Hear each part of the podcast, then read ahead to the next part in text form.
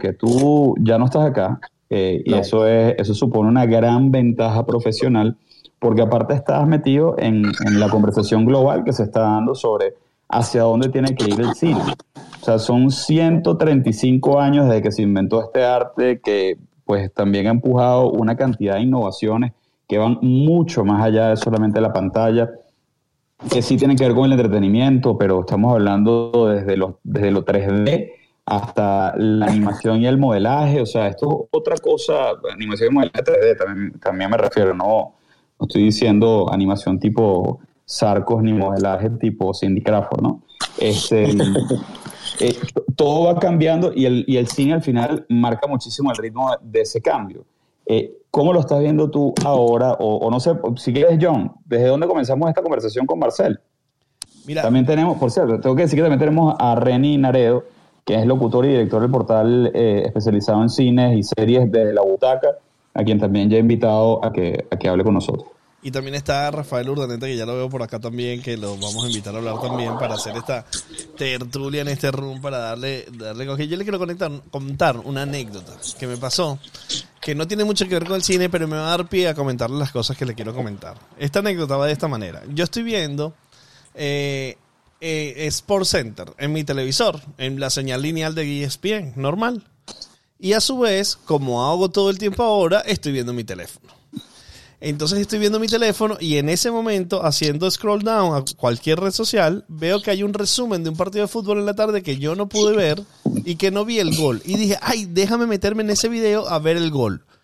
Cuando levanto la cabeza, en Sport Center estaban transmitiendo el resumen de ese partido que quería ver el gol. Me pareció muy raro porque yo viendo la doble pantalla estaba ignorando lo que estaba pasando en la pantalla grande, estaba viendo mi celular y estaba tratando de abrir contenidos para conseguir el, gol que ya me estaba transmitiendo la pantalla grande. Ese comentario y esa experiencia me lleva a lo que les quiero contar. ¿Cuál puede ser la transformación que va a tener el cine? Entendiendo que hay una necesidad muy importante en la, la rápido consumo de contenidos que tenemos hoy día eh, esos planos establecimientos que teníamos en el cine de toda la vida, y no, hablar específicamente del cine de Tarkovsky, por ejemplo, ruso, que veíamos unos cinco minutos de un plano referencial que lo tolerará la persona del futuro. ¿Cómo podemos convivir con una persona que sabemos que va a estar viendo su celular, su celular, donde probablemente no lo vamos a tener en el cine, sino lo vamos a tener en streaming transmitiendo la película? Son estas cosas que hay que considerar hoy día para la construcción de las nuevas películas. Tú le estás tirando esa pregunta a quién, a mí. No, yo estoy tirando esto al aire para ver quién agarra algo. Pero, sí. O sea, es que ah, sí, sin duda, sin duda, en, en esa pequeña anécdota y en esa historia que cuentas, hay un montón de vértices y aristas que, que, hacen que, que, el trabajo del storyteller audiovisual, ya no digamos solamente el cineasta, uh, se, se, se, se ve obligado a ir cambiando. O no obligado, porque ha ido como evolucionando conforme va evolucionando la tecnología, la forma de ver, la forma de hacer. O sea, ese, ese drama con el, que, con el que nosotros tenemos que convivir hoy en día, que es la, la, segunda pantalla, las distracciones, el short attention span, eh, la, la, velocidad con la que estamos acostumbrados a, tener como ese shotcito de dopamina cuando uno entra en Twitter, cuando entran ahora en TikTok, cuando en Instagram también, que es decir, el contenido audiovisual eh, es cada vez más instantáneo y necesita ser cada vez más rápido, necesita ser cada vez más snappy, más, bueno, snappy de Snapchat, o sea que Snapchat empezó con cuántos, seis segundos, ¿no? así. Sí, sí. Este, y, 12, segundos. y, y, y, la idea para un cineasta como Tarkovsky de que puedas contar una, una historia algo, en 12, algo en 12 segundos es inconcebible.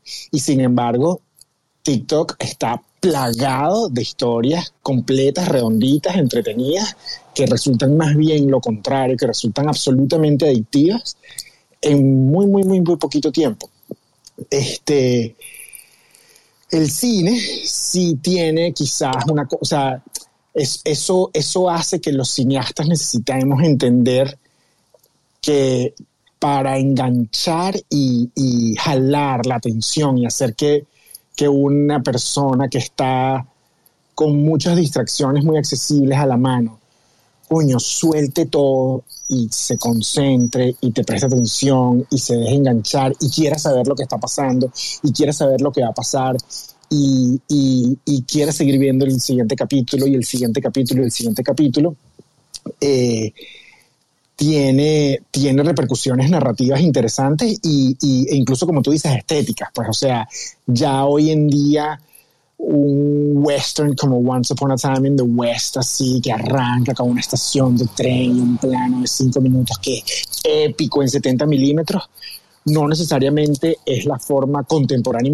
y, moderna de narrar, necesitas pegarle duro como un martillazo en la cabeza a la audiencia temprano que, que te genere como, o sea, que, que, básicamente como, como esta idea como de ganar tiempo. Por eso, por eso hay un, hay un chiste, digamos, entre el mundo aquí de, los escritores y los guionistas, de los cineastas, que, que en los últimos años está esta especie como de trope o de, que ya se ha convertido como un cliché de empezar la película con el cliffhanger, con el clímax, ¿sabes? Empiezas así como con una mega locura, una explosión, y de repente al final de la primera página pones pausa y escuchas un voiceover que dice, ¿cómo llegué yo aquí? y, y, y, la joda es así que si, si no has escrito una escena, un opening scene con, con una mega explosión, con una mega escena de acción, y le pones pausa y, y tu protagonista se pregunta en voiceover, ¿cómo llegué yo aquí para poder contarte la historia y engancharte? Este, no, no, no, has tenido que pinchar ni contar ninguna historia aquí en LA. Justamente eso, eso te quería comentar. Marcel, este, ah. este tipo de experiencias nuevas que se están creando, eh, ya pensando todo en la plataforma de streaming y cómo mantener la atención de, de, públicos cada vez más jóvenes, con este tipo de historias interactivas tipo Bandersnatch que hizo la gente de Black Mirror también. Eh, me acuerdo una que hizo la gente de em, con el, el gato de Shrek eh, con los estudios estos, se me fue el nombre del, del estudio, de DreamWorks, y, y también eh, el de Bear Grylls, que también tiene un interactivo. ¿Crees que hacia allá va? ¿Es simplemente una tendencia? ¿Es, casi que un libro de escoge tu propia aventura? ¿Que es simplemente un mm. género literario que, que, no tiene ningún tipo de relevancia? O, o, debería, o, o pudiésemos pensar que por ahí van los tiros? Mira, yo no sé si es que ya yo soy señor y soy un poquito más de una generación que, que pasó, pero yo siento que hay algo todavía de otorgarle el control al storyteller, porque el storyteller tienes que dejarlo narrar y tienes que dejarlo que te cuente para que te haga, o sea, para hacer el viaje de la mano con él. Hay, hay parte de ese control que, que, que necesitas entregarle. Creo que, creo que la, la, la idea de, de Write Your Own Book o, Live Your Own Adventure está más ligada quizás al universo de gaming, que también es gigante y que es enorme y que tiene burda de storytelling y que tiene, y que, y que tiene como, o sea, de hecho, si no me equivoco, una industria que hoy en día es de hecho más grande que la industria del cine, la historia de los videojuegos, donde efectivamente en ese mundo donde tú caes, donde tú entras, tú manejas y tú decides y las experiencias que vives te las forjas tú mismo. Pero, pero, pero, pero está como en ese universo controlado de las misiones o de los side missions o, o, o, de, o del open world donde, donde puedes salir a matar gente, a echarte plomo, a conversar con tus amigos, o un Fortnite o Call of Duty o qué sé yo. Este, pero, pero, en el, pero, pero realmente el, el, el viaje emocional de, de, de una historia creo que es difícil, o sea, esos ejercicios de Bandersnatch y de, y de que, que, que, tú decides qué caminos toma la historia, todavía me parece que son experimentos raros. experimentos raros. Yo creo, sabes que tal vez no, no, no, no veo por ahí un camino más que una experiencia tecnológica. Eh, eh, pero donde, donde sí creo que hay un reto importante es, nosotros tenemos no sé cuántos miles de años con una estructura dramática, ¿no? Bien sea en tres actos, bien sea en cinco actos, donde si estás parado en Estados Unidos es súper rígida y el minuto 15 tienes que hacer específicamente un giro. Este, yo hoy en estos tiempos en el minuto 15 ya vi cuatro historias distintas, o sea, mientras tú estás pensando en esa estructura dramática hacer un simple giro.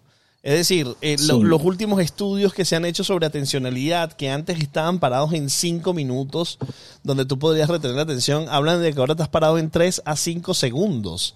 Entonces, eh, eh, si tú me planteas una película y una toma cenital de una selva, que baja y durante 35 segundos va bajando y va penetrando la selva y llega a un árbol y en ese árbol pasa luego un minuto y medio más mostrándome gente caminando ya tú me perdiste, pero hace muchísimo rato, mi compadre.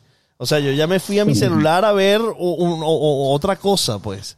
Entonces, la estructura dramática tiene reto. O sea, yo voy a la escuela de cine hoy día y me van a enseñar la estructura dramática y ojo, hay problema. Y yo estoy seguro que yo quiero escuchar a Rafael también, que ya está aquí con nosotros. Este que o sea, siempre el purismo nos hace sentir, no, pero la película, no, pero, pero tal cosa. Sí, sí, yo adoro el cine y adoro el cine de toda la vida y adoro la estructura, pero la verdad es que mi cabeza me está llevando a otros momentos de atencionalidad. Entonces, a ver, tenemos que aprender a hacer un nuevo cine para, para la nueva forma de consumir contenidos, ¿no? Rafael. Eh, bueno, saludos a toda la sala. Eh, gracias. Mira, realmente te he escuchado hablar y me recordaba ese plano inicial de Semilla de Maldad de Orson Welles. Em, y es, dramático, es dramático. El cine pienso que está perdiendo o está sufriendo ahorita una crisis muy grave porque tienes el tema de la atención y tienes, bueno, ¿qué hago para mantener la atención? Bueno, voy a armar el show. Hablábamos de este cliffhanger que, que comentaban, pero oye, el, el, cine, creo que en ese llamar la atención y en ese, por supuesto, capturar la audiencia, está perdiendo el hecho artístico, que es algo importante, y lo conversaba esta mañana con otra persona. El, el cine es un hecho artístico, es un hecho cultural, eh, y lamentablemente en el, en el afán de captar, de mantener al monstruo vivo, un monstruo muy golpeado por la pandemia, por cierto, se, ha perdido, ¿no? Creo que la última experiencia que pude ver de una película artísticamente cinematográfica, sí que cabe la, la, la cuestión, mira, sería sorprendentemente la Liga de la Justicia de Zack Snyder, que a pesar de las críticas que yo puedo tener con Snyder, eh, tengo que decirlo, esta película es, maravillosa, es una épica eh, contada no solo en el guion, sino en la estética, en la forma de decirlo. Eh, decía, ok, estoy viendo algo de superhéroes, pero con una, con una forma narrativa que, que está bien cuidada, que está muy bien desarrollada, donde las capas de los personajes están perfectamente justificadas. Y ok, no me importa que me hables de una ficción de superhéroes, vamos, en el séptimo sello nos hablan de la muerte, eh, eh, pro, mostrándola. Aquí lo que estamos hablando es del sentido artístico y del, cine como una parte del arte. ¿Cómo veo yo que se puede arreglar esto con estas tendencias que hay ahora del, de las aventuras? Eso, eso para mí es un crossover, es una, un multiverso mezclado allí va a tener su público. Yo, por cierto, en estos días vi la de Undertaker en Netflix. Me divertí un poco con esto, pero no le veo, no le veo futuro en lo extenso. Creo que el cine va a tener que morderse la cola, volver a ciertas prácticas que en este momento quizás luzcan arcaicas, si cabe el término tan lapidario, pero va a tener que volver a eso para, para rescatar el hecho artístico y volver a tener volver a ir ampliando de poco a poco ese eje de atención. Ridley Scott en el último duelo nos muestra una película perfectamente hecha, perfectamente cuidada, maravillosa, pero que en algunos momentos te parece lenta y tú dices, ¿por qué me parece lenta? Por lo que tú comentabas, John, nuestra atención se, ha, ido, ha ido bajando y eso es algo que, que, hay que prestarle, prestarle mucha atención para el futuro del cine. Ahí, ahí, mm. Nelson, ibas a decir algo. No, no, iba a decir que está Jean Paul aquí, Jean Paul Leroux. Eh, nos encantaría tenerte como, como speaker para, para, ver el punto de vista de, del artista también, del actor. Eh, porque, eh, oye, siento que si bien el tema narrativo está bien marcado, también está el tema performático, ¿no? Del tema desde la actuación, si cambia o no cambia, dependiendo hacia dónde va dirigida eh, o, hacia qué plataforma de distribución está diseñada, me interesaría muchísimo ver si, si esto cambia o no. Eh, creo que Jean Paul le dio miedo al escénico y se fue. No, no, se puso como volante, más bien, más bien. ah, mira, mira, ahí está. Agarró el toro por los cachos. esto no parecen cosas tuyas, no, no parecen cosas de un monster. buenas tardes, buenas tardes. Gracias por la invitación, Nelson. Saludos a toda la sala, a John y a todos los amigos que están por acá. No, bueno, qué compromiso. Fíjate, una cosa es el gusto como espectador o como participante en la industria de, contar historias en la pantalla grande y otra es la realidad, ¿no? De, lo que está pasando en la actualidad. Bueno, yo, yo pienso que, que someter o de alguna manera obligarnos, esclavizarnos al tema este de la atención que presentan las nuevas generaciones, eh, la cantidad de información y de contenido, creo que ha sido un dilema que ha enfrentado la, la humanidad durante todos los años cuando, cuando ha irrumpido un nuevo medio, ¿no? Cuando, qué sé yo, cuando llegó la televisión, se iba a acabar el teatro, cuando eh, llegó la televisión se iba a acabar la radio, cuando llegó el internet se iba a acabar la televisión y así, ¿no? Sí es, sí es cierto que, que prestamos menos atención, pero también tenemos que ver que el público tiene una disposición cuando acude a una sala de cine muy distinta a cuando ve una película desde su casa, en una plataforma, en la pantalla de, la tele, en su casa, ¿no? Entonces, pues tú no puedes hacer nada contra ese público que va a una sala de cine a ver eh, una película con el celular en la mano. Pues ahí no hay nada que hacer, ni que escupa fuego en la primera fila y le quemes el celular, él, te va a prestar atención. O sea, lo que quiere, él lo que quiere ver esto y, hace mucho tiempo, hace como 10 años yo leí sobre esa narrativa que había de alguna manera transferido toda esa generación de los años 80, de los videoclips, este Michael Mann, todos estos grandes cineastas, y, este consumo excesivo de videoclips, que eran narrativas de historias de una canción en tres minutos y medio, cinco minutos cuando mucho.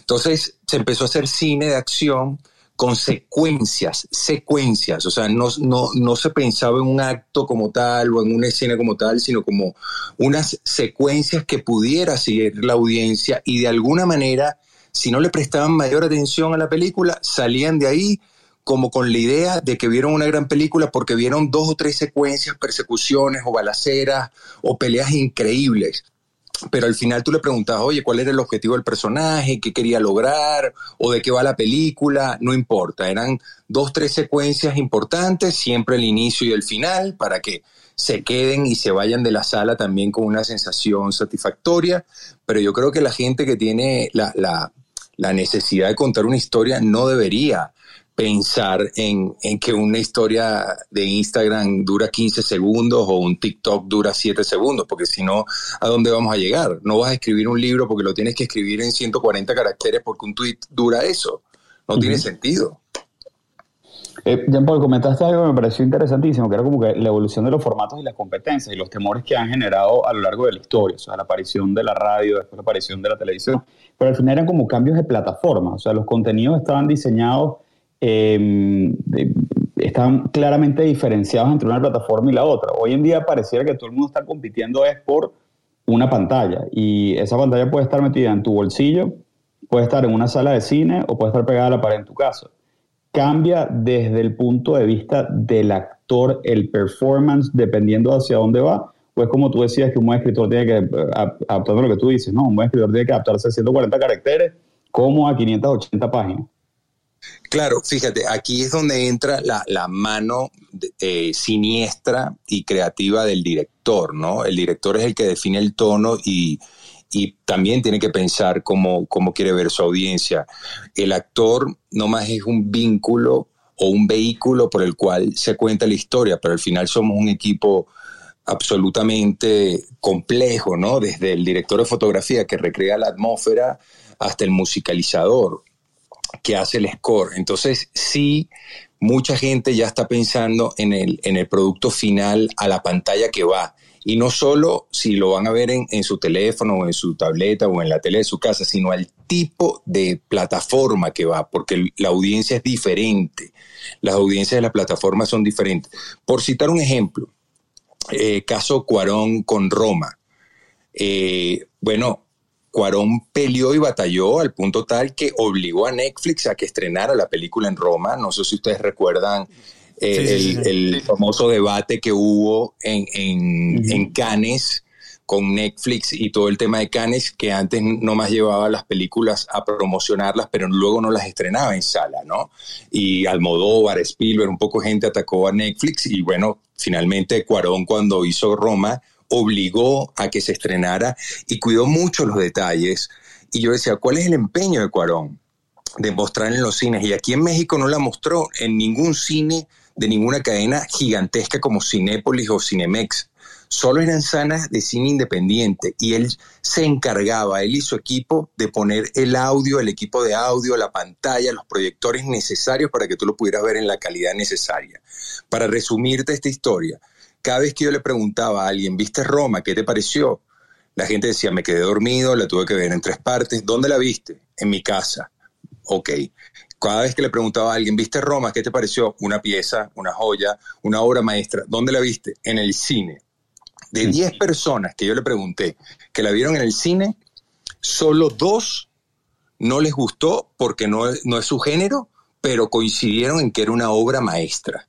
De 10 personas que le preguntaba que la habían visto en su casa, solo 3 la pudieron ver en una sola pasada. Entonces eso te dice también la disposición del medio. El cine es un ritual y tú como, como espectador haces una comunión en esa sala oscura, en una pantalla gigante, que por más proyector tengas en tu casa, jamás vas a recrear esa atmósfera silente de la gente suspirando, gritando, riéndose.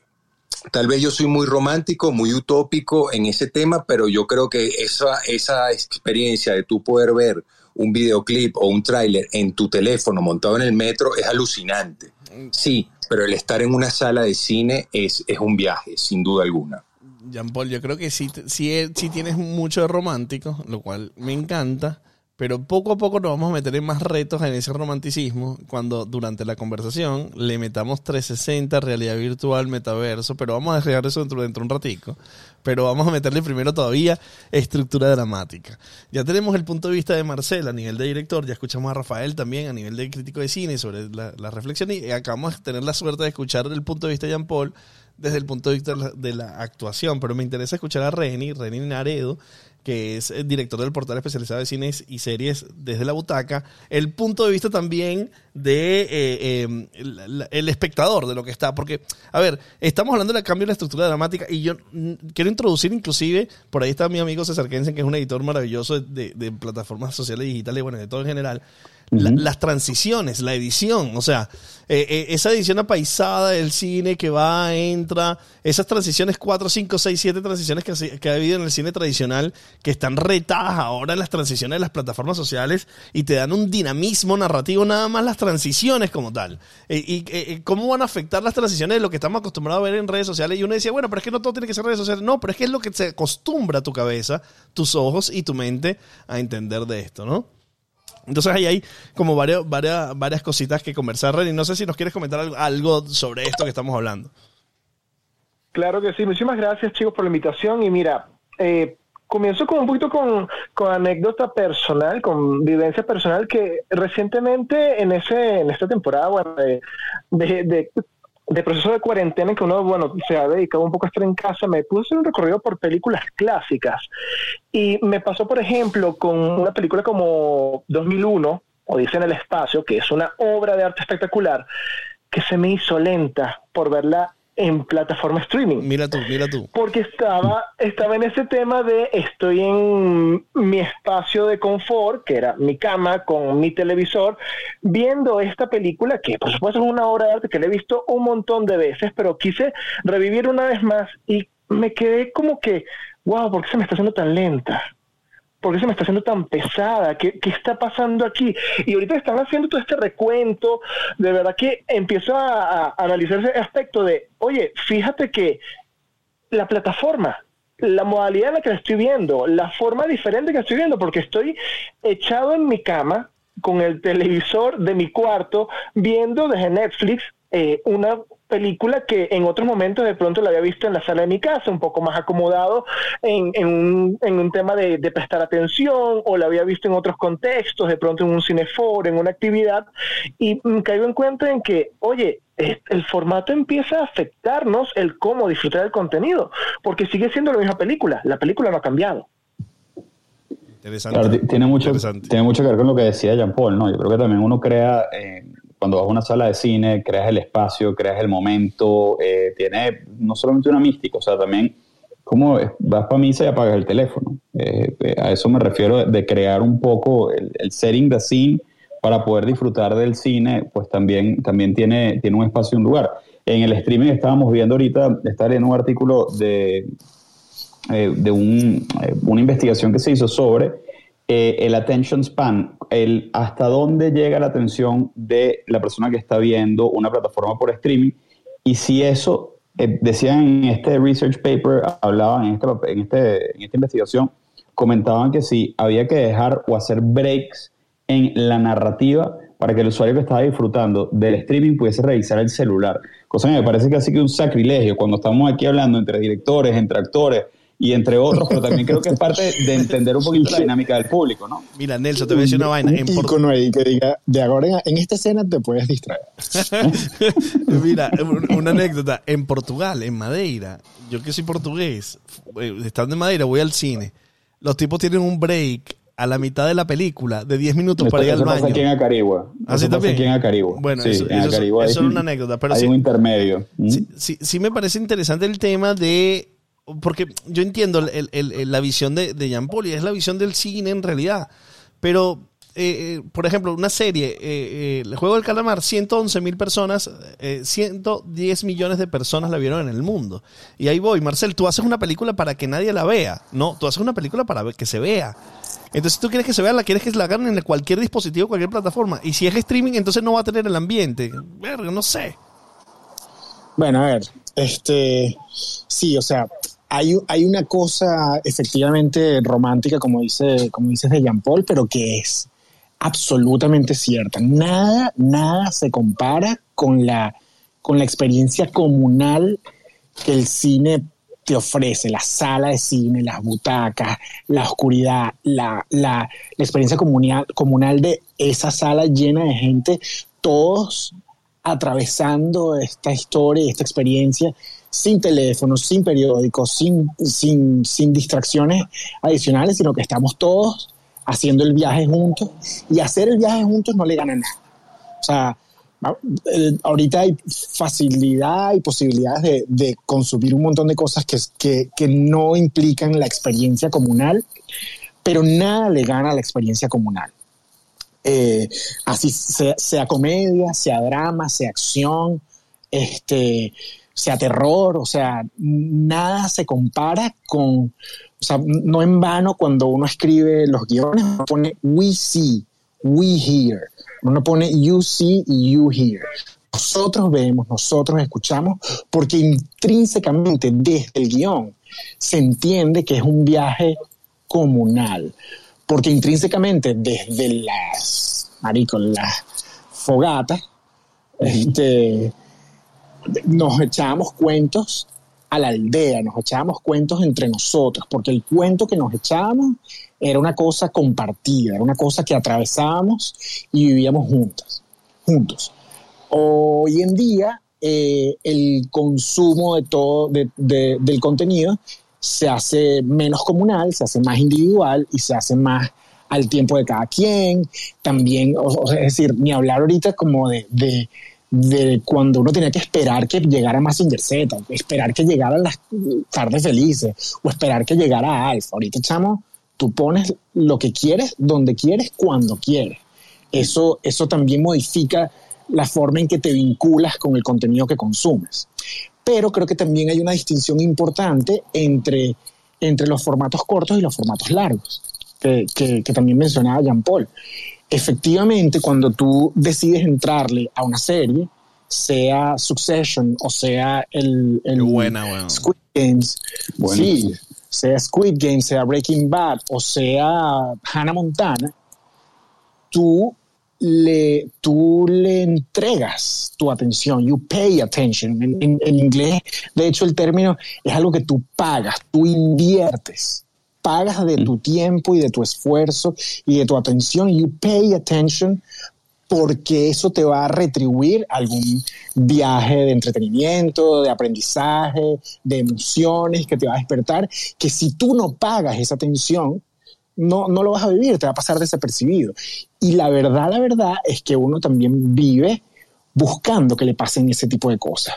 Lo consigue más rápido y más accesible y más, y más de corto plazo, pero menos impactantes en, en, en, la forma como uno consume contenidos breves y cortos como Twitter, como Instagram, como TikTok.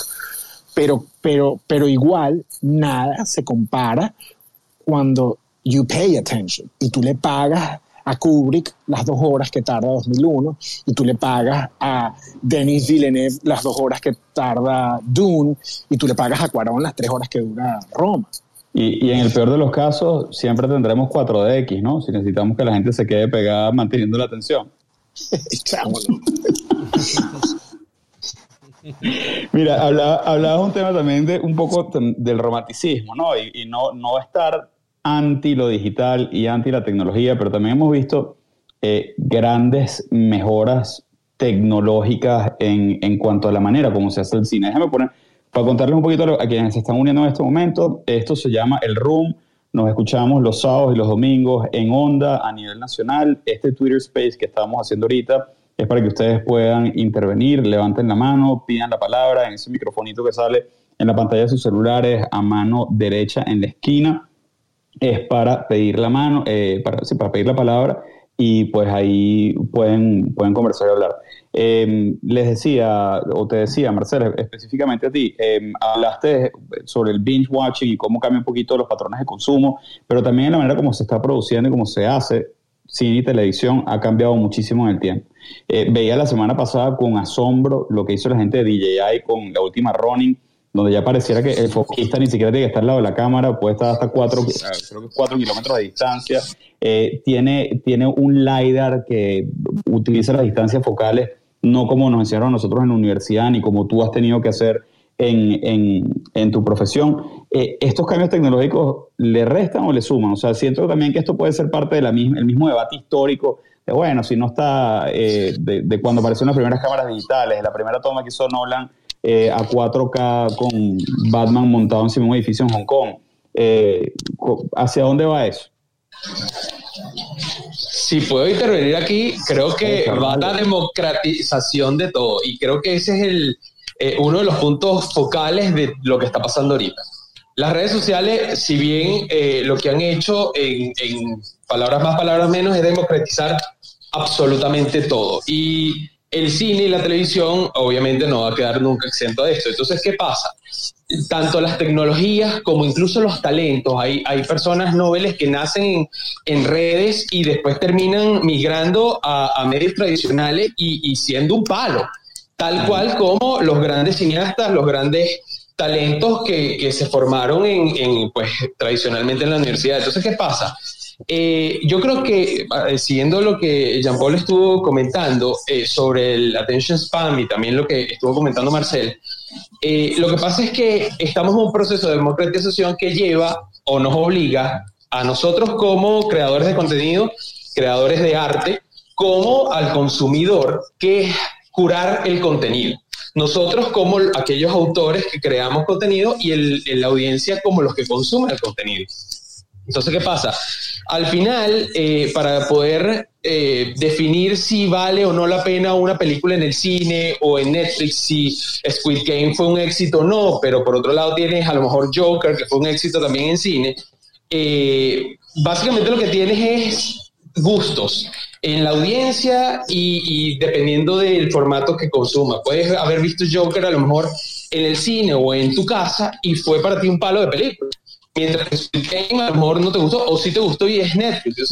Yo creo que ni las plataformas ni los formatos eh, al final te determinan nada. Y eh, eh, empiezo o retomo la parte de democratización. ¿Por qué? Porque ha obligado a la industria adaptarse a los nuevos talentos incluso. Y nuevos talentos me refiero no solo a aquellas personas que nos conocíamos, sino nuevos estilos de dirigir, de grabar, de editar. Hay muchos youtubers, por ejemplo, que si bien, eh, digamos, el estilo no es lo que uno consume continuamente, hay algunos youtubers que tienen pequeños glimpses, pequeños brillos, cineastas sin incluso haber estudiado, y le dan su propia voz o su propio estilo a, la forma en que ellos narran, a lo mejor un, un, blog de travel. Entonces, eh, yo creo que al final, como ha sido desde que del, teatro pasamos a la televisión o al cine y del cine al, a la televisión y ahora a los streaming, al final es un proceso continuo de evolución y lo que estamos ahorita viviendo es que el público se está anichando cada vez más la, la, gente está cada vez, no solo ahora es el género, sino es la plataforma, no solo es la plataforma, sino es el estilo de narrar, si es por acción o no, etcétera, y, y lo que tenemos es una lucha de intereses. Sí, sabes que comentas un par de cosas que, que me llaman mucho la Te atención. Estarás anichando tú, César. Marico.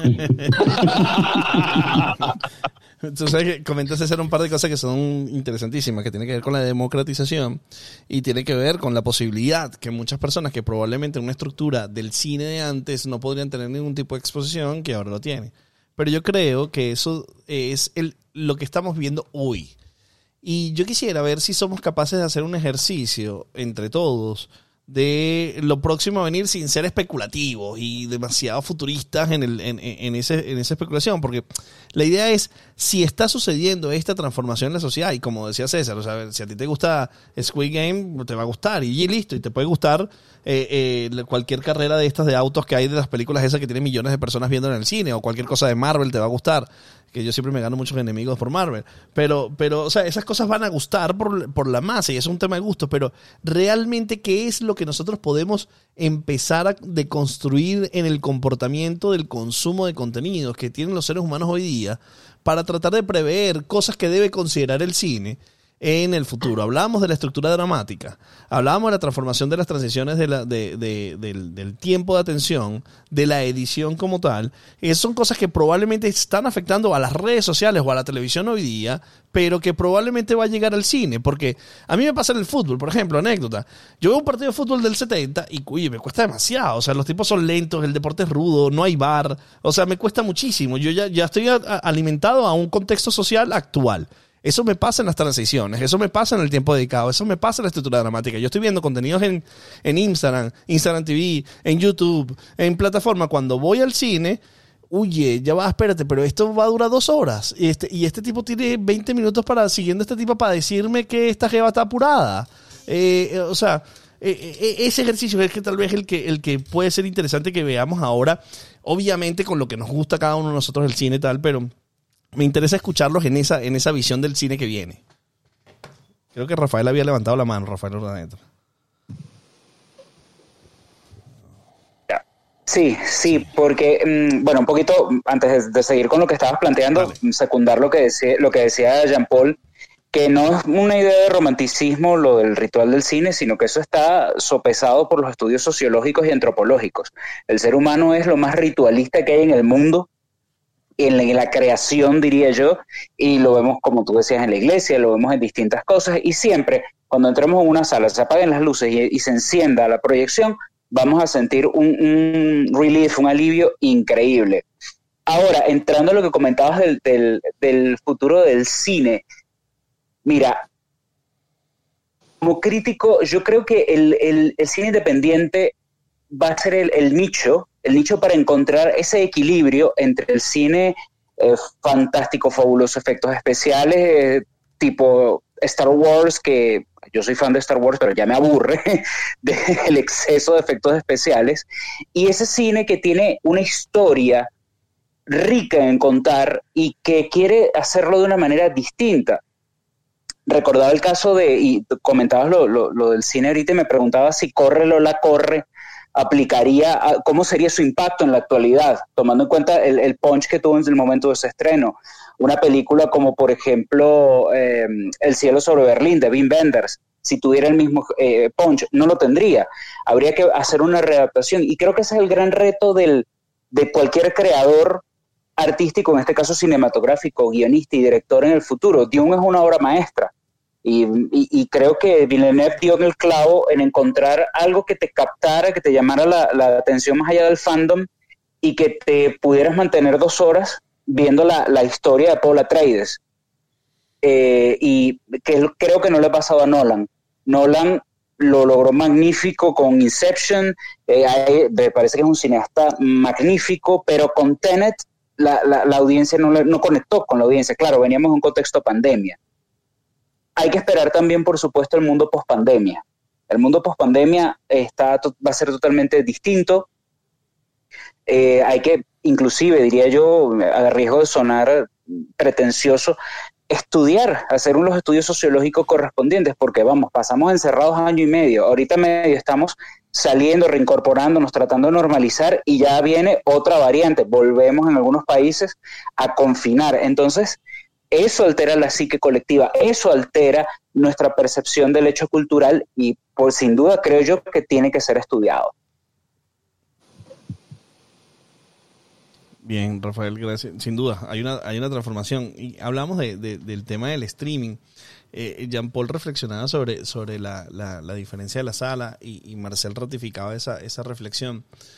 Pero probablemente no, cuando yo quise meter el tema de la masividad, probablemente el, cine va a tener un máximo posible porque es pago, tiene implicaciones, eh, eso de una vez genera una estratificación social, genera un volumen de personas realmente donde va a estar la masividad es en los accesos eh, de la televisión el streaming. Entonces, si el streaming, si el streaming eh, tiene esas características, eh, sabemos que una película que va a estar en streaming probablemente va a tener una persona que lo está viendo con un celular.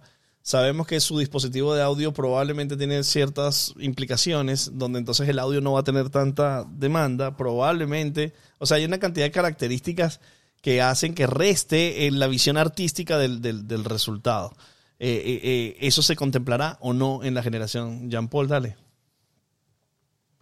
John, coincido contigo, el, tema del costo no, no podemos dejarlo a un lado, es una realidad. Yo he estado leyendo algunos estudios prepandémicos y pospandémicos que han sacado ahorita de, de cómo de alguna manera se ha visto afectado demográficamente el público que acude a las salas de cine. Por ejemplo, hay un estudio del país España, hablaba que el público que asistía ahorita era el público joven.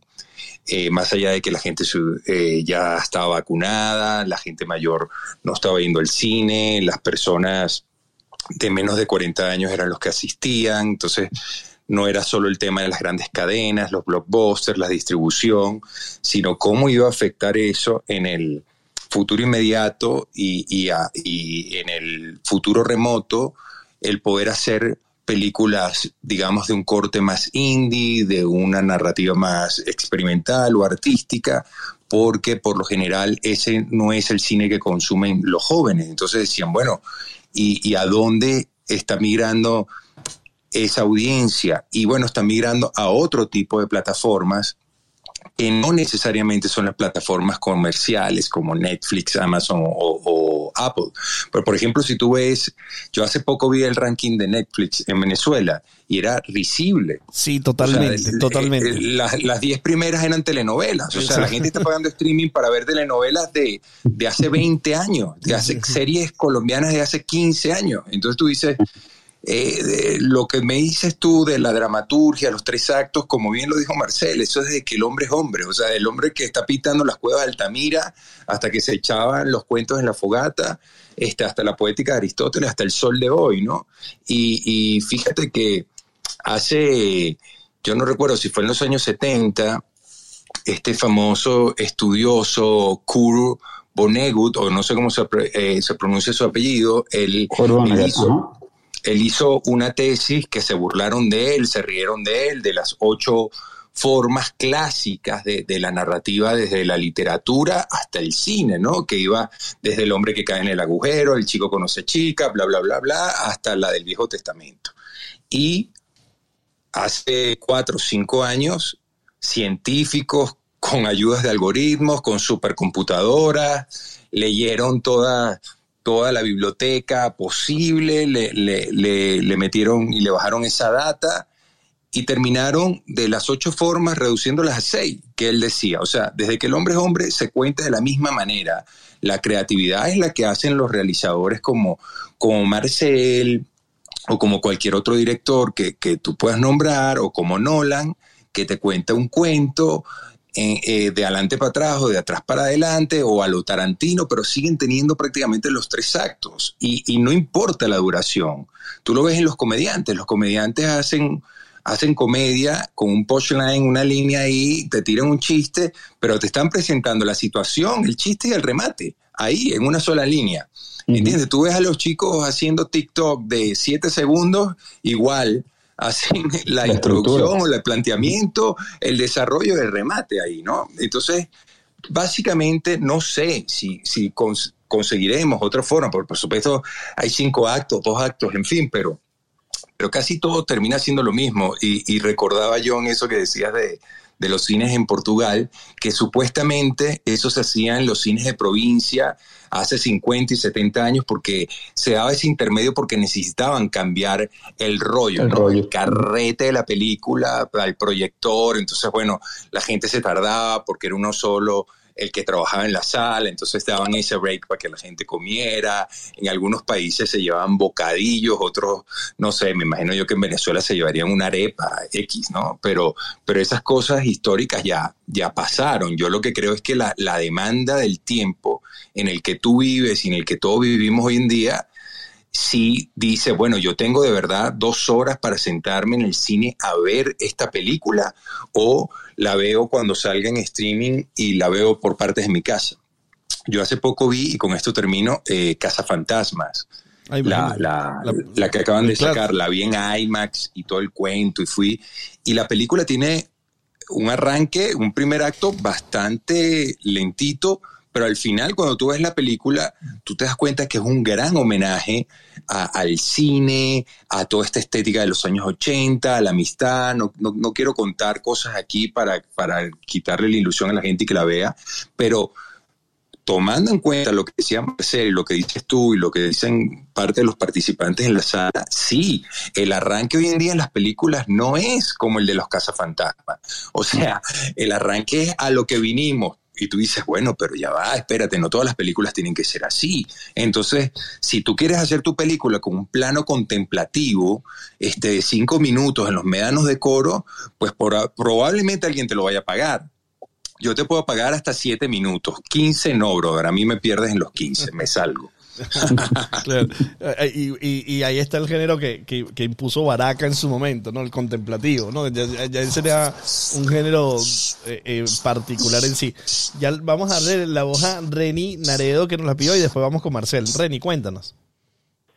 Bueno, siguiendo un poco lo comentado por Jean Paul sobre las generaciones, yo recuerdo la semana pasada haber leído un artículo en donde Ridley Scott reclama que su poca audiencia con la película El último duelo se lo, se lo achacaba a la generación a la generación actual, a esa generación acostumbrada al, streaming y a las redes sociales, porque entonces que su película no, no, la podían digerir ellos. Eh, y era un tema, a mí me llamó mucho la atención este artículo, de verdad que, que, era ese punto que te pensando como que, porque un director tiene que hacer ese reclamo eh, en, en un tema tan particular como este. O sea, sí, eh, justamente los estudios dicen que los que están volviendo principalmente a las salas ahorita es la generación más joven, es el, nicho más, joven que son los que se están atreviendo y son los que están tomándose el, tiempo de, ir a la sala con todo este proceso de todavía que estamos con las salas cortadas a cantidad de,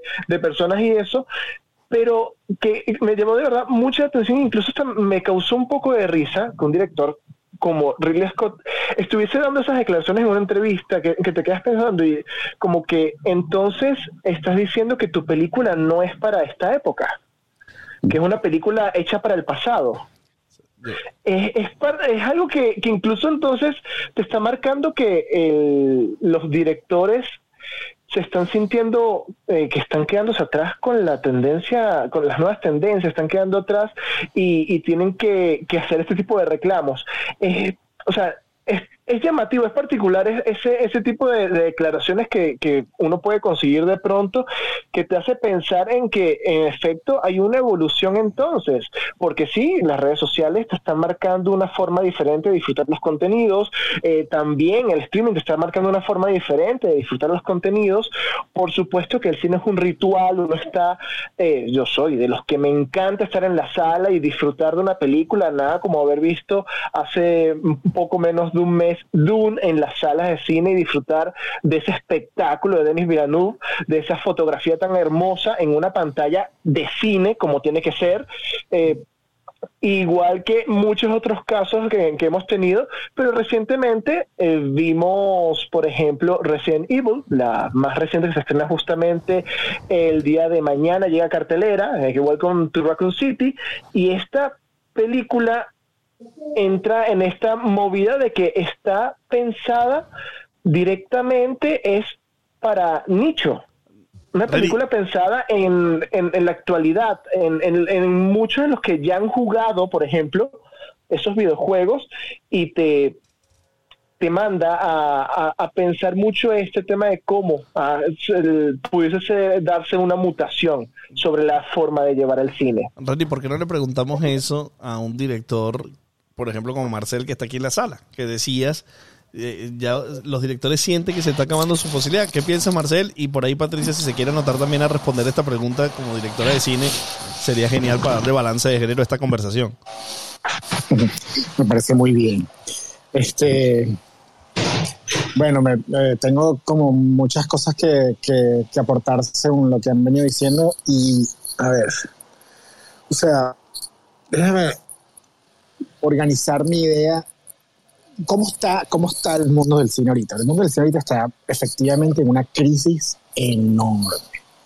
Es decir, la experiencia religiosa, comunal, eh, vintage, así, de, de, juntarnos todos y ir al cine, efectivamente eso está muriendo y, y, seguirá muriendo. Y, no va a desaparecer, claro, claro que no va a desaparecer, pero lo que ha ocurrido es y esto es previo a los streamers y previo, por supuesto, a la pandemia, este, es que el evento cinematográfico se ha ido circunscribiendo a eventos globales muy grandes.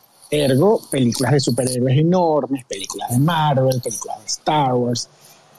Incluso han ido desapareciendo hasta las, las grandes comedias, las comedias con actores grandes. Eso, eso, es, ese rango de películas hablemos incluso como de, en términos de presupuesto.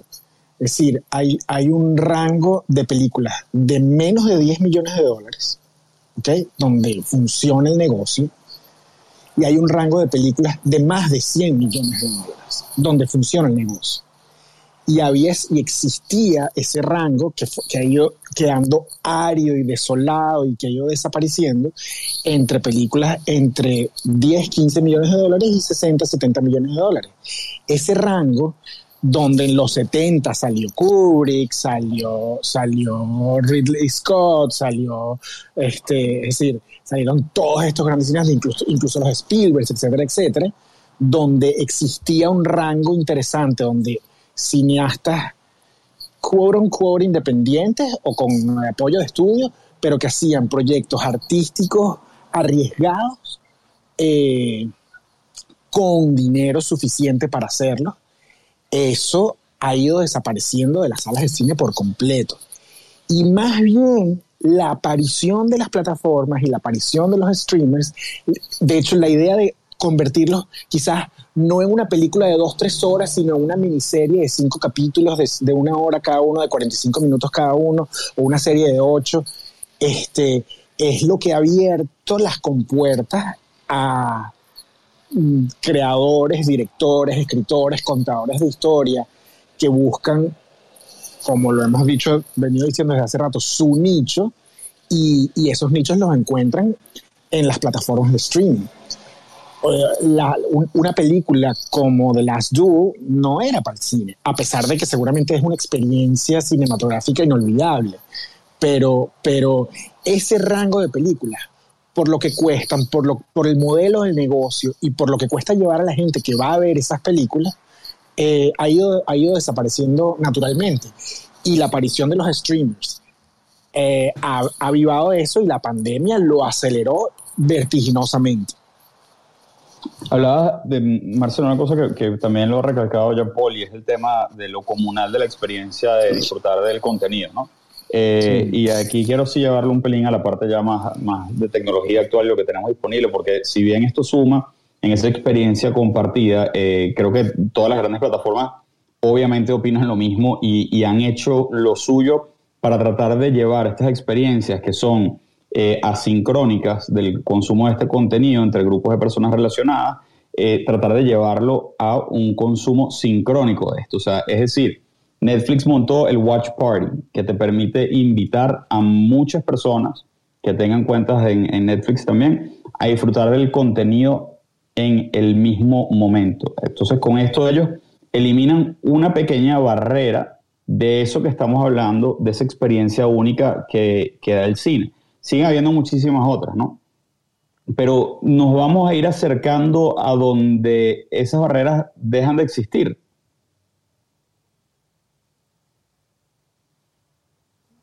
Los grillos. No, yo creo que esa, los grillos, tienen los grillos.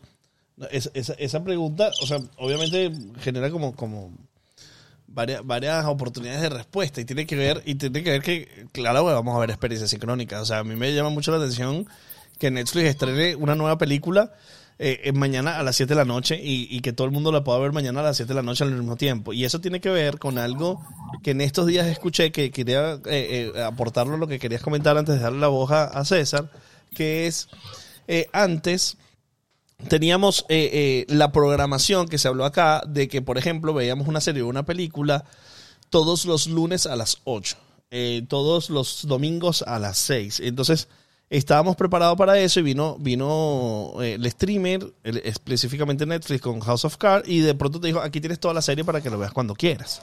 Y no transformó.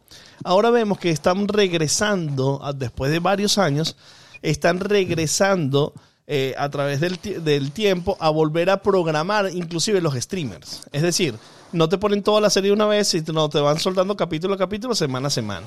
Explorando un poco sobre esto, encontré con, eh, material en España, específicamente la gente de Movistar Plus, que hablaba sobre esto y decía que lo que se ha investigado y lo que se ha conseguido en las investigaciones es que eh, hay, hay, se genera mucho FOMO cuando sueltas toda la serie. Entonces las personas empiezan a tener muchas, dos preocupaciones claras. Primero que saben que está todo allí y lo quieren ver y lo necesitan ver. Y luego todo el spam que hay en las redes sociales y en la conversación en las redes sociales que no pueden ser parte porque no han visto la serie. Y eso genera que se, se, se genera la necesidad de los maratones. ¿Y qué implican los maratones? Los maratones implican que tú en una noche te veas ocho capítulos, lo cual significa, y está demostrado científicamente, que cuando ves 8, 12 capítulos de una serie hay mucha información que no digieres, que no entiendes. O sea, desarrollos del personaje, situaciones que van sucediendo capítulo a capítulo, que cuando ves un maratón no lo consumes de una manera adecuada, porque no te da el tiempo de procesarlo, pensarlo, que sí te lo da cuando programas semana a semana. Entonces, esta misma estructura simplemente de programación transforma el storytelling, que es lo dramático, porque aquí parece... Eh, o sea, pareciera que uno dice, no, pero una buena historia siempre va a vender, no importa el formato. No, pero el formato te puede perjudicar te puede perjudicar si lo, si lo pones de alguna manera. Quería comentarte esto porque me llamó mucho la atención esto que estamos hablando de la sincronía y, la, y, y, y las transformaciones que está sucediendo, el cómo se están entregando los contenidos y cómo los digieren las sociedades. César, tú tenías la mano levantada.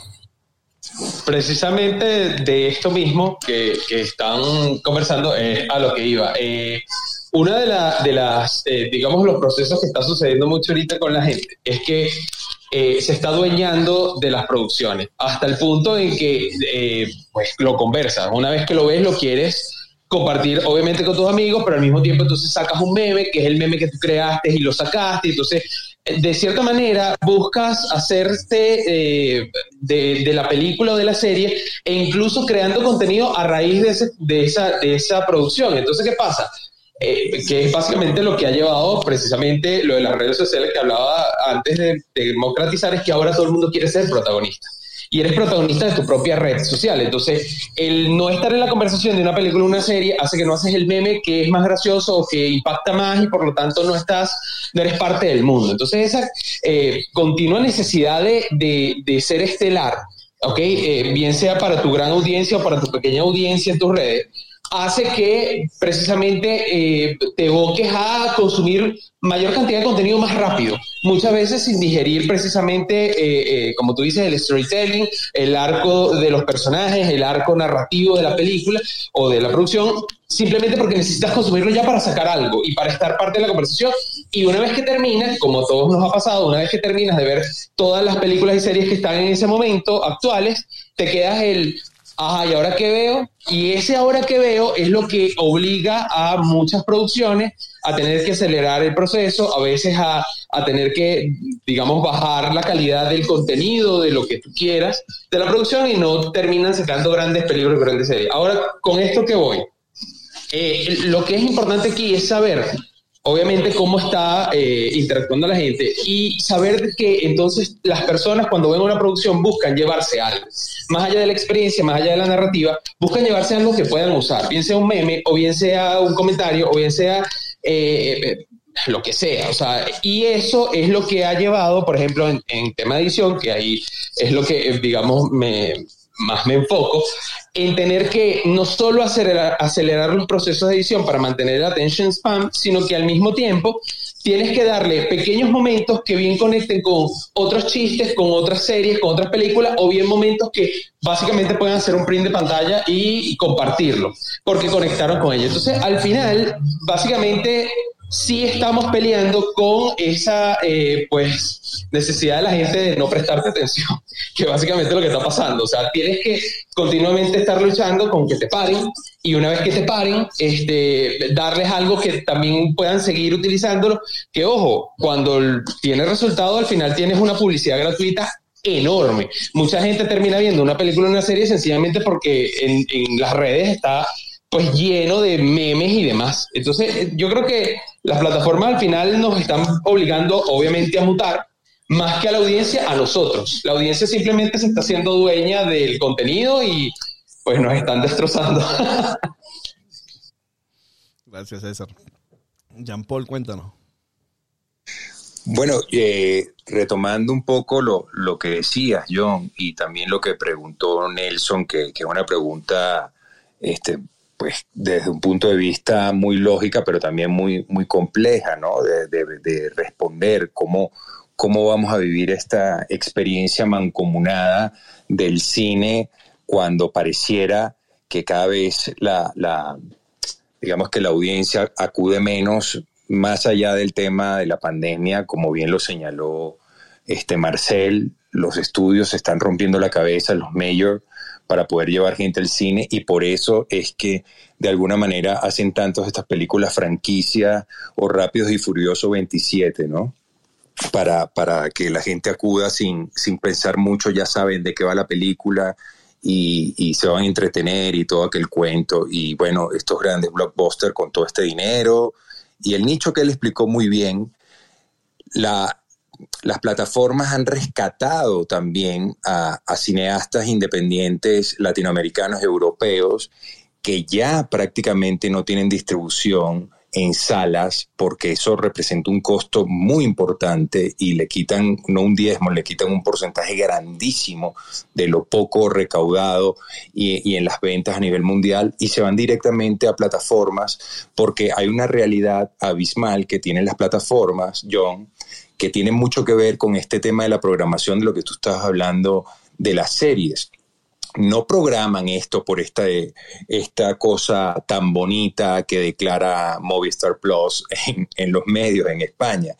La realidad es que los que nos enseñaron a ver este tipo de, contenido fue HBO, mm. que eh, no, no es televisión, es HBO. Yo no sé si ustedes se recuerdan aquello, ¿no? Y nos enseñó a pagar por ver no solo eh, películas, series y peleas de boxeo, sino a tener esa entrega de un capítulo semanal y todas estas cosas que tienen mucho que ver con los seasons en Estados Unidos, porque realmente tienen temporadas climáticas, no, no en nuestros países que son dos periodos, en fin. Hay un tema ahí de programación importantísima, pero hay una realidad económica que, que es innegable. O sea, el cine puede costar en algunos países 5 dólares, otros 7, otros 10 en promedio.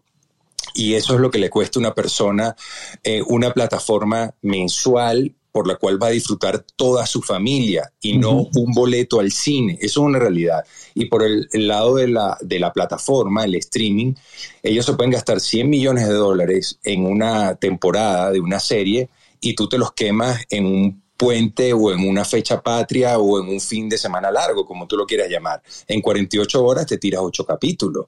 Entonces, la, plataforma de streaming antes se podía dar ese lujo. Ahorita con la competencia que hay, si al usuario tú no le brindas eh, todos los fines de semana algo que ver, al mes va a cancelar esa suscripción y se va a, cambiar de plataforma. Entonces, ¿qué ha conseguido la plataforma? Es, es poderte dar esto capítulo a capítulo, episodio a episodio, semanal, poder crear esta convivencia que hoy se rompe a través de las redes sociales, evitan el spam, evitan los spoilers. ¿Por qué? Porque van semana a semana.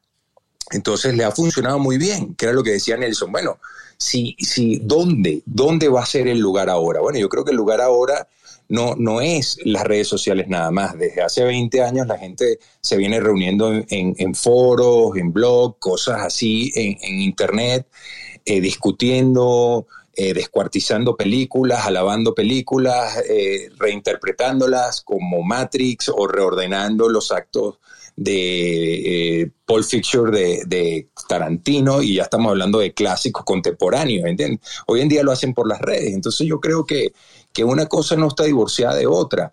Pensemos en el ejemplo de Netflix. ¿Quién demonios le iba a pagar el irlandés a Robert De Niro y a Martin Scorsese? Porque yo estuve en un cineforo aquí en México con el productor y esa película es de Robert De Niro y Scorsese la hizo por Robert De Niro. Esa película no se le iba a pagar nadie y tenían años tratando de levantar esa película. Y se la pagó fue Netflix. Yo la vi en el cine, la vi dos veces en el cine, pero ni Dios se banca tres horas sentado en una butaca. Eso lo hice yo porque soy un fanático de estos maestros de la actuación. Pero nadie iba a ver el irlandés tampoco en Netflix en, en una pasada. Ahí es donde yo le compro la idea a Marcel y le hubiese dicho al señor Scorsese, oiga, hágalo en capítulos. No, Netflix le dijo, señor Scorsese, hágalo como usted quiera. Y le dieron carta blanca, porque el productor aquí lo dijo. Carta blanca, cuando entró Netflix, todo cambió. O sea, presupuesto, todo, tómese el tiempo que quiera, haga los efectos especiales que quiera, con todo el dinero que quiera. A Netflix lo único que le interesaba era tener un producto para seguir captando suscriptores por un mes más, dos meses más, y así van. ¿Y cuántas personas vieron el irlandés? Pues yo creo que muy pocas de toda esta gente que están hablando, ¿no? Eh, y Jean-Paul, disculpa que te interrumpa, pero ya, eh, básicamente Netflix se convirtió en un laboratorio para experimentar como te dé la gana. Otro ejemplo fue Black Mirror, donde podías básicamente interactuar con la serie y decidir cómo terminaba. Ya eso, ya eso te cambió incluso, ojo, y no es nuevo porque eso lo hacían en YouTube desde hace años, pero esta vez ahora se masificó. Entonces, básicamente es para los creadores de contenido, es básicamente un, playground para uno armar el castillo de arena que te dé la gana y, y, la audiencia para consumir lo que le dé la gana y como tú dices, al final se van a su, a su comunidad a interactuar. César, de acuerdo contigo. Yo no voy a hablar de una serie que, que no, no, tiene fanáticos ni seguidores, sino tiene religiosos. No voy a hablar de esa serie porque no quiero echarme enemigos acá, pero todos van a saber cuál es. Una serie absolutamente efectista que mataba con una impunidad dramática, eh, perdón, dramatúrgica, sin, sin ninguna clase de consecuencias, iban matando diestra y siniestra en todos los capítulos personajes y la gente estaba enganchada con eso. es una obra de arte en, en, en, una gran plataforma, y no estoy hablando de Netflix precisamente, que es la más comercial, pero todo el mundo estaba enganchado a eso porque era una serie efectista, era una dramaturgia efectista y era una impunidad absoluta. Y después iban resolviendo al punto tal que llegaron al final Y no, y no había cómo resolver más. estaban, Tal cual. estaban histéricos y dijeron, no, hay que reescribir el final. La gente, yo dije, bueno, pues que le diste de comer al monstruo, ¿entiendes? Ahora tú lo quieres, ahora tú quieres cambiar el final. Bueno, entiendes ustedes, pero yo no, No, sé estoy, estoy perdido. ¿De cuál serie están hablando? Es que estoy perdido. Eh, eh, empieza con empieza con GOT. Mira, eh, el Rafael, Rafael tiene la mano levantada también que quiere comentar algo y les, les voy dejando después, Rafael. Quiero introducir el tema de lo- el 360, metaverso, NFT y realidad virtual para cerrar este, este, esta hora que estamos hablando. Vamos a escuchar, Rafael. Fíjate que, eh, gracias, la, una de las jugadas más hábiles que ha tenido Netflix, en este caso, o por lo menos yo la conocí con Netflix, es que, ajá, bueno, lanzo el irlandés. Tres horas allí, vemos el irlandés y en paralelo te lanzo un, un set de entrevistas donde están Scorsese, Al Pacino, Joe Pesci y De Niro sentados con un whiskycito cada uno hablando cómo hicieron la película. Entre grados. Algo parecido, eh, exacto, pero eh, bueno, pesos pesados, los tipos así relajados, no vale, hice esto y tal, los viejitos amigos. Y algo parecido hicieron con Ma Rainey's Black Bottom, que lanzaron el documental, obviamente es una producción de Denzel Washington, eh, se unió también con la lamentable muerte de Chadwick Boseman. Vamos a ver, making of, ¡pum! Y, ok, le- les ha funcionado porque entonces quien no está muy familiarizado con el proceso creativo, oye, voy a ver cómo se hizo, si le interesa.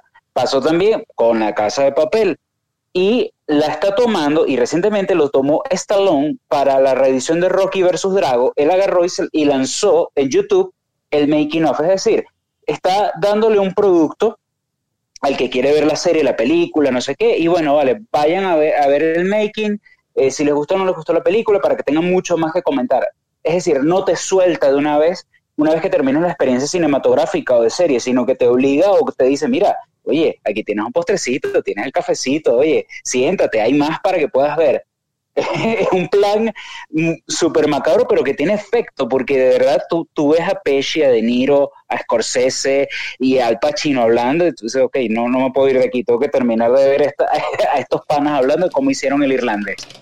Mira, vamos, eh, obviamente eso tiene que ver mucho con el marketing que, que- el streaming y sobre todo Netflix tiene un marketing eh, increíble porque se basa en la controversia y se basa en generar eh, piezas de contenido que son brutales. Eh, yo quisiera introducir el tema. Hay dos cositas que quiero decirles. Una, Squid Game, este, la serie de Netflix que ustedes han escuchado en los últimos meses, tuvo 110 millones de espectadores desde que salió hasta este momento. Hay un, hay un youtuber que se llama MrBeast que hizo el juego en la vida real y hace seis días puso el video. Ese tipo es un animal. Ese tipo es un animal. De, de eso podemos hacer una conversación aparte, porque ese tipo gasta. Ese tipo sacó la matemática de los views y se dio cuenta que podía gastar 500 mil dólares en un, en sí, un es- capítulo de 15 minutos de YouTube. Eso vamos a hacer un análisis especial de él, pero el punto es, lo Sí, único sí. que quería comentar es que él ya tiene en ese vi- video haciendo el Squid Game en la vida real, ya tiene 126 millones de seguidores en YouTube, de, de- de reproducciones. Es decir, ya su video se vio más que la serie en Netflix. Eso nos habla de un reto, de un reto narrativo, de un reto de plataforma, de un reto de cómo acumular comunidad, de cómo construir comunidad. Y quiero hablar de alrededor de la comunidad de NFT y de metaverso, pero antes de eso quiero dar la voz a Nelson Acosta que nos la acaba de pedir y que quiere opinar. Nelson, cuéntanos, buenas noches, ¿cómo estás? Eh, buenas muchachos, este, saludos a toda la sala. Aquí rapidito, muy interesante toda la conversación. Este, y bueno, eh, en parte quería eh, dar mi opinión sobre esto y es que eh, hablando de la cuestión de, del attention span y todo eso, de por qué la gente está dejando de ir al cine, incluso antes de que llegara la pandemia, ¿no? Este, creo que es efectivamente una señal de que el formato de cine, el formato de la película como tal, que bueno, ahí nombraron ustedes, por ejemplo, el, el caso de- del eh, el irlandés, ¿no? Que era una película de tres horas que pudo haber sido, creo que muy efectivamente diseñada como una serie de cuatro episodios y hubiera sido mucho más lleva- llevadera, ¿no? Entonces creo que este- en este punto, en este punto en el que estamos hoy en día, el formato de cine, una película de dos horas, simplemente no es suficiente para o- ofrecer lo que la gente pide. Porque cuando estamos hablando de, de que la gente ya no presta atención, a mí, a, mí, a mí eso siempre me parece un poco contradictorio cuando entonces tenemos Squid Game, tenemos ahorita que salió Arkane, por ejemplo, que son, son historias, son, son, son unas grandes películas de nueve horas, ¿ok? Y la gente las consume en un solo día. Entonces, ¿realmente la gente está perdiendo atención o es que las películas que se están ofreciendo hoy en día en el cine, que nos dicen, mira, tienes que ir a ver esto, simplemente no agarran el interés, no la atención, sino el interés de la gente? Realmente, eh, la gente va a ir, eh, em, por ejemplo, el, último duelo, fantástica la película, me pareció a mí. Pero eh, ya estamos en un momento donde el, corte medieval, ese tipo de cosas, es lo que la gente va a ir a ver en el cine. Este, alguien también anteriormente nombró la palabra investment, ¿no? El invertir tiempo. La gente quiere invertir tiempo en las historias, en los personajes. Por eso es que, por ejemplo, Marvel es tan, tan, tan exitoso, ¿no? La gente está ha invertido su tiempo en Tony Stark, en Capitán América y sienten que conocen a esta gente. Cuando ellos ven Squid Game y ven al protagonista de su viaje de nueve horas, se sienten que están con estos personajes. Y es simplemente algo que una película de dos horas no puede ofrecer.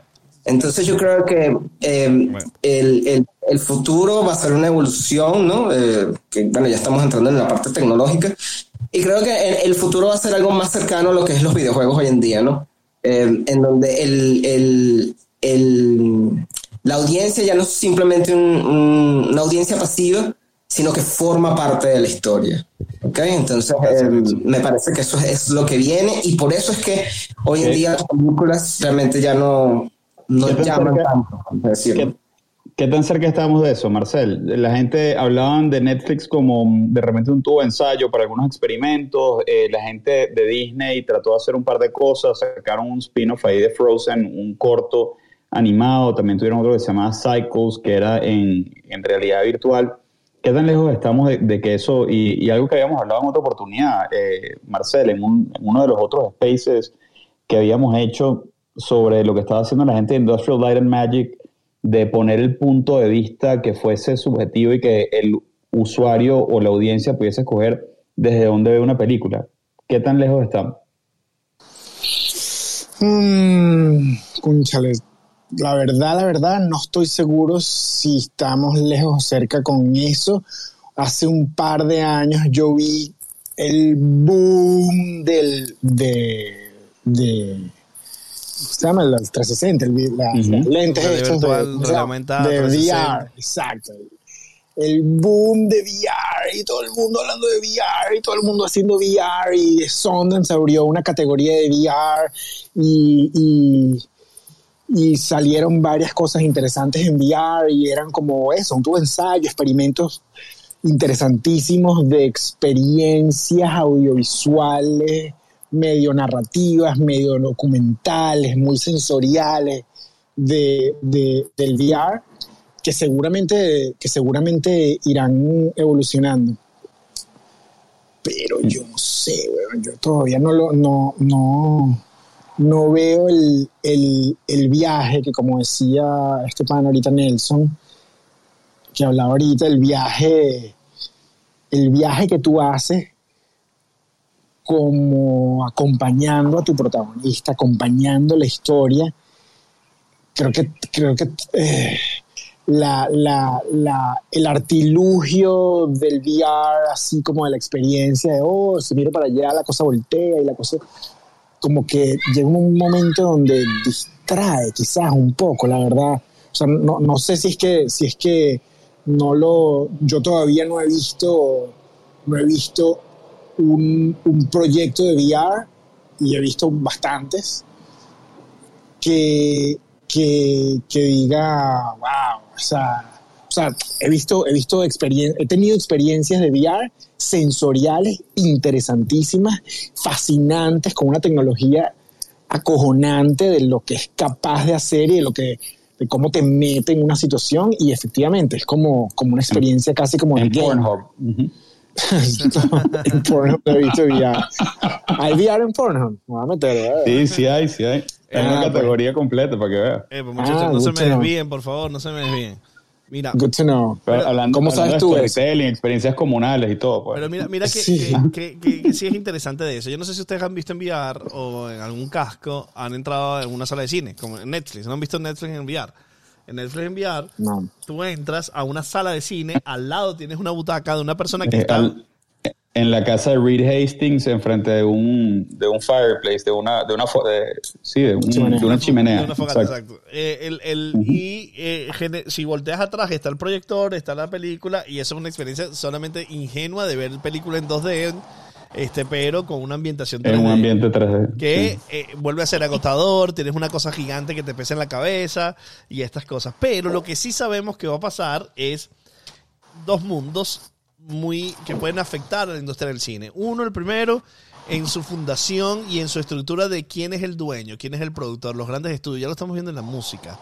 Este, los NFT o esta tecnología de generar este, eh, de manera descentralizada proyectos que puedan fondear películas dándole fragmentos de esas películas a sus propietarios puede ser una alternativa para lograr hacer producciones más independientes que no tengan que ver con los estudios. ¿Qué significa esto? Imagínese usted que usted arma un proyecto NFT de la próxima película de Marcel y dice, bueno, esto lo vamos a hacer y cuesta 200 millones de dólares. Para armar 200 millones de dólares sacamos 30 mil NFTs. Cada NFT es dueño de 5 segundos de la película absolutamente blindado por el blockchain. Eso puede cambiar la dinámica de lo que conocemos en la creación de contenidos en el mundo del cine porque puede descentralizar eh, el cine como tal, de esos grandes estudios que son los que tienen la distribución, los que tienen la comercialización y los que tienen la producción, puede ser un game changer de cómo puede funcionar ahora. Y luego, el metaverso también puede ser otro game changer. ¿Por qué? Porque la nueva economía que se pueda plantear allí puede hacer que los productores nuevos de cine, en ambientes de cine, no, yo no tengo que ir al cine físicamente como lo hacían los viejitos de esta sala, este, que dicen que ir al cine allá en Plaza Las Américas, casi dice.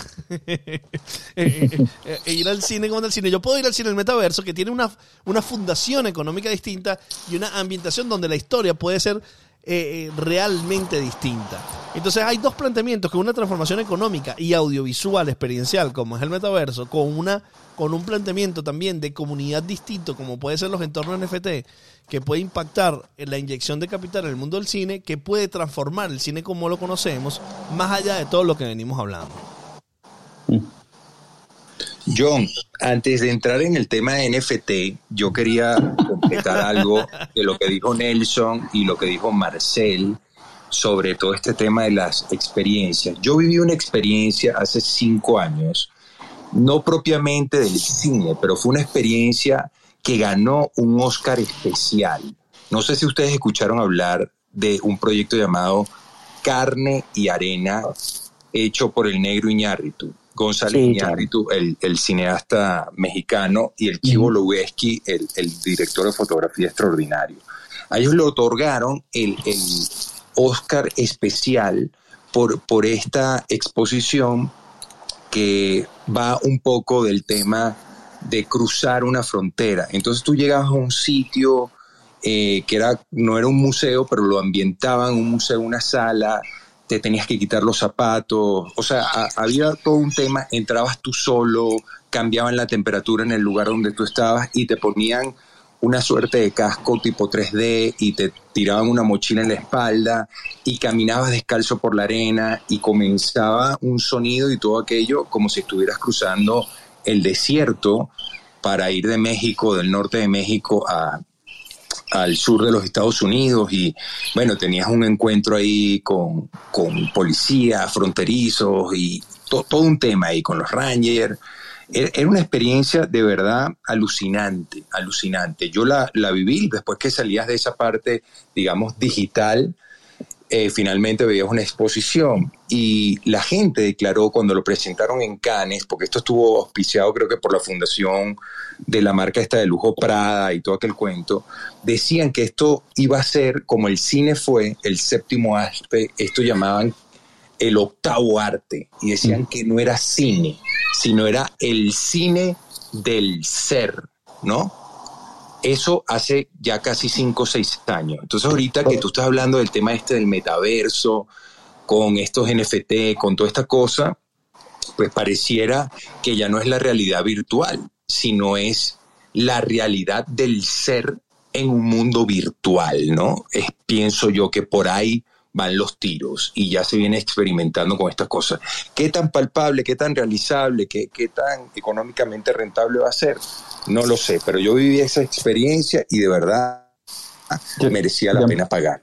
Jean Paul, aprovecho para decirle a la gente que esa exposición es itinerante, o sea, eh, la puesta en escena de carne de arena es itinerante y desde el 22 de enero hasta el 18 de abril del año que viene va a estar en Dallas, Texas, por si acaso alguien tiene la oportunidad de, verlo, se puede meter en carne y arena.com y ahí van a ver por dónde va el tour de, de esto, que de verdad es una experiencia única, no, no, no, no tuve la oportunidad que tuviste tú de poder verla, pero todos los reviews en ese momento decían que pues era eso, pues era, era romper esa cuarta, la, famosa cuarta barrera, la cuarta pared del, cine en, en, esto que ya sentías el lugar donde estaba ambientado, una cosa que estabas viendo a través de la realidad virtual.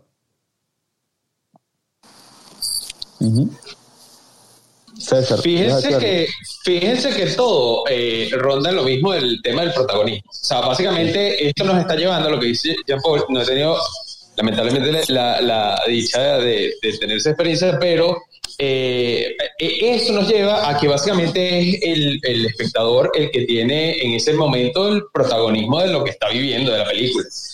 Pero eh, más allá de eso, vamos al tema de los NFT y el metaverso, también es una manera de protagonismo, es básicamente adueñarte también de la producción como tal. Fíjate que yo sigo insistiendo, eh, a lo mejor soy tesudo y, purista en ese sentido, pero eh, todo al final estamos eh, de nuevo curando la industria. así como cada vez que sale una nueva tecnología, todo es un auge, todo es una locura, y después agarra cierto cauce, obviamente modifica y evoluciona la industria, porque tiene que pasar, porque es el ciclo natural de las cosas, pero eh, todo regresa a su cauce y aquellos que, hacen cine van a seguir haciendo cine. Si bien los NFT a lo mejor van a democratizar o, digamos a, socializar incluso, odio esta palabra, pero eh, eh, en el sentido económico a la industria, porque ahora cualquiera puede financiar una película, esto siempre inexorablemente te va a llevar a que entonces ya que pago yo opino. Y, nos hemos dado cuenta con el, el caso Ghost y otros casos más, donde la audiencia no siempre tiene la razón. El hecho de que eh, le des tanto poder eh, a nivel narrativo a la audiencia te va a llevar a, pues, a que termines haciendo un, un fanservice en, en tu película, en tu serie, y pues nada, la mataste y se acabó. Entonces, si bien es otra manera de ayudar precisamente, como decía Marcel, a todos estos cineastas y, y pues creativos que si bien necesitan apoyo de la comunidad eh, para demostrar su talento, hay talento, falta el apoyo, eh, al mismo tiempo esto va a llevar a que la gente o la audiencia voltee a estos productores que no son arropados por grandes industrias, grandes presupuestos, para ver su contenido, pero al mismo tiempo, este, evidentemente no van a, o sea, van a querer tener voz y voto en las producciones, pero el cineasta no es todo el mundo, que eh, para bien o para mal. Eh, y eso creo que no va a cambiar. Simplemente vamos a tener unos años de locura, de películas que uno dice y series que uno dice, bueno, un desastre, pero después al final va a agarrar cauce, digamos. Al final, eh, insisto, creo que lo positivo es que se democratizó, muchas personas que no tienen el apoyo van a poder tener las puertas abiertas para producir algo a lo mejor en Vimeo, en YouTube, eh, o incluso llegar a venderlo en Netflix y tener pues un palazo que ya vimos que hasta a nivel de premiaciones está agarrando mucha presencia todas las plataformas. Miren lo de Ted Lasso. Ted Lasso básicamente era una serie cualquier cosa y ¡pum! Qué poca fe le tienes a la co-creación, César. Qué poca fe. Yo sí le tengo fe. yo sí le tengo fe a la gente, al pueblo, a la masa. mira, gente, eh, eh, hoy se nota que no tenemos productores en la, en la sala.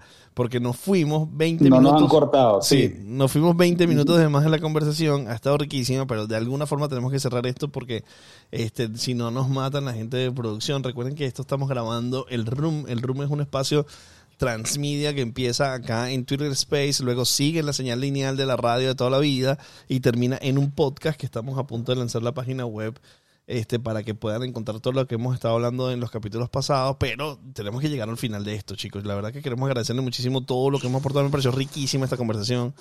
Este, me genera demasiado deseo. Mandarle un beso, un beso al Tair que está escuchando, un abrazo a Marcela, a Jean Paul, a César, a Rafael, a todos, desde la butaca, a todo el mundo que formó parte de esta conversación.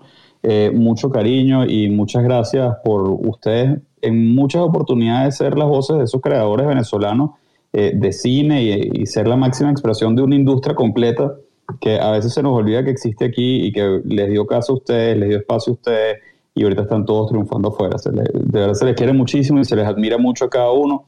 César, un abrazote, Rafael igual. Eh, John, ¿qué, no, ¿qué, nos queda? ¿Se nos quedó algo por fuera? No, sino invitar. Este, este tema sigue el, el, el próximo sábado. Sigue este tema, este, no hablando lo mismo que hablamos acá, algunos de los voices que aquí se generaron lo vamos a utilizar allí, pero dándole otra capa de conversación para seguir hablando de ese trailer del cine de mañana, si así usted lo desea, por favor, el sábado a la una de la tarde nos puede escuchar en onda. Y si no lo desea, lo puede escuchar cuando usted quiera en nuestro canal de Spotify eh, del Room, de lo que va a resultar de esta conversación y de la, de la conversación del sábado. Yo me voy a hacer unas arepas porque lo que estoy es pegado de hambre. En vez de fala, filo. Fala. Chao, muchachos. Muchísimas gracias a todos.